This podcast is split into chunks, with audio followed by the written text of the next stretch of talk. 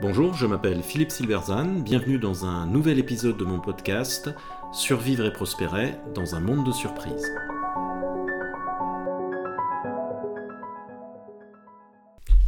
Les vilains petits modèles mentaux français ou la vraie leçon de l'affaire Orpea.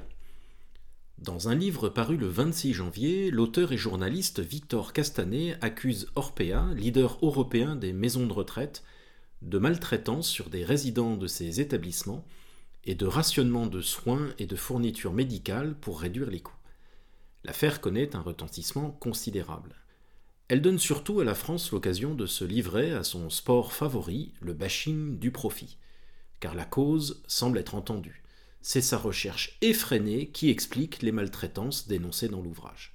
Orpea, les profits et le malaise, titrait ainsi l'émission C'est dans l'air.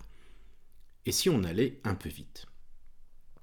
On va peut-être un peu vite parce que si l'affaire Orpea révèle la grave dérive d'une institution, rien ne montre que celle-ci soit le produit d'une recherche effrénée du profit.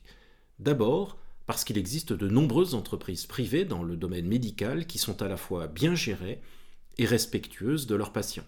Si ça n'était pas le cas, la France serait à feu et à sang. Ensuite, et surtout, parce que les dérives institutionnelles ne concernent pas que les entreprises privées, loin s'en faut.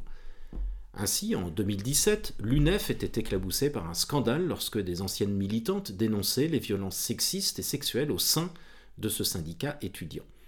En 2018, Oxfam, une organisation à but non lucratif à l'impeccable pédigré, a reconnu des faits de harcèlement et d'intimidation par son équipe à Haïti, qui a échangé ses services contre les faveurs de prostituées locales, souvent mineures, et organisé des orgies. En politique, mentionnons entre autres Nicolas Hulot, accusé d'agression sexuelle. Le monde politique médiatique français connaissait l'affaire, mais n'a rien dit durant des années. L'Église n'est pas en reste. En 2021, la commission Sauvé révélait que, depuis 1950, au moins 216 000 personnes majeures ont été victimes d'abus sexuels par des membres du clergé en France. L'institution militaire, enfin, n'est pas épargnée non plus. On évoquera le massacre de Sétif et les tortures en Algérie pour l'armée française, et l'infamie d'Abu Ghraib, où des militaires américains se livraient à des exactions sur les prisonniers irakiens. Aucune de ces institutions n'est motivée par le profit, et toutes ont connu des dérives. On peut bien sûr s'opposer au profit et estimer que la santé devrait être prise en charge par des établissements publics, mais il est faux de dire que c'est la recherche du profit qui conduit à des dérives.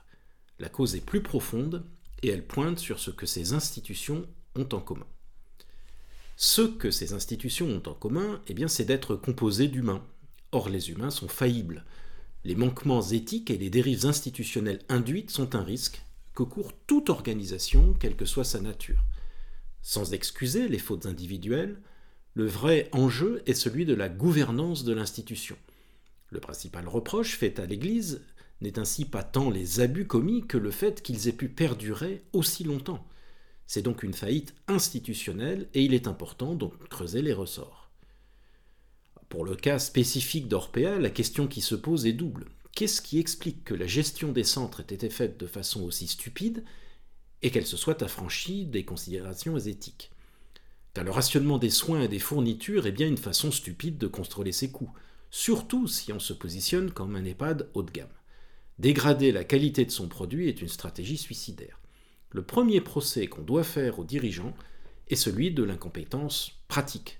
Au bout du compte, ce management qui se donne des apparences de rationalité est fragile et surtout autodestructeur, et c'est ce qui est en train de vivre Orpea.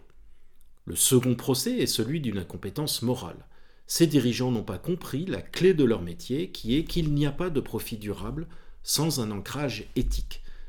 C'est ce qui distingue les managers à la vue basse qui détruisent nos entreprises des grands entrepreneurs et des grands dirigeants qui les construisent. Naturellement, les deux considérations, pratiques et morales, se rejoignent et sont inséparables. À rebours des caricatures, on ne fait pas long feu dans les affaires sans un ancrage, un ancrage éthique solide, et le profit est le produit de cet ancrage. Cela vaut pour le banquier comme pour le commerçant ou la maison de retraite. Il y a bien sûr des exceptions, certains s'en sortiront, mais pas tous, et la faillite financière et morale a été inventée pour en prendre soin. Mais au-delà, la façon dont est traitée l'affaire Orpea met en lumière nos bien vilains modèles mentaux nationaux. Pour ma part, j'en distingue trois. Le premier est que la France n'aime pas les entreprises et s'en prend à elles à la première occasion. Et l'affaire Orpea en est une nouvelle preuve. Le mot profit reste moralement suspect et le pistolet est dégainé à la moindre occasion. Le second est que nous aimons les explications toutes faites. Plutôt que creuser les ressorts d'une situation, nous préférons plaquer nos modèles mentaux dessus. Ce faisant, nous inversons l'adage de saint Thomas, nous ne voulons voir que ce que nous croyons déjà. Cela traduit non seulement notre paresse intellectuelle, mais peut-être aussi le fait que nous vivons dans un âge idéologique.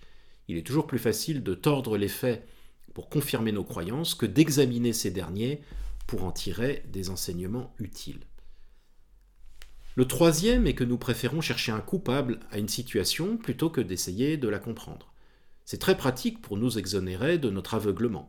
Nous accusons le profit pour nous éviter de nous demander pourquoi ceux qui savaient n'ont rien dit, pourquoi les dirigeants se sont transformés en monstres par leur action, eux qui étaient sûrement de bons pères de famille par ailleurs. Anna Arendt a, je crois, écrit des choses utiles à ce sujet, et elle ne s'était pas contentée d'écrire un tweet accusant le profit pour régler la question. Nous sommes prisonniers de modèles mentaux qui nous enferment dans des explications simplistes de problèmes complexes. Ces explications sont fausses, mais elles nous satisfont. Elles nous empêchent de résoudre les problèmes auxquels nous sommes confrontés. Il est urgent de changer de posture et faire l'effort de donner un sens sur une base raisonnée aux événements qui nous déconcertent et nous choquent. Cette base, c'est la mise en question systématique de nos modèles mentaux. Merci de votre attention, vous pouvez retrouver cette chronique et bien d'autres sur mon blog www.philippe-silberzan.com. À bientôt.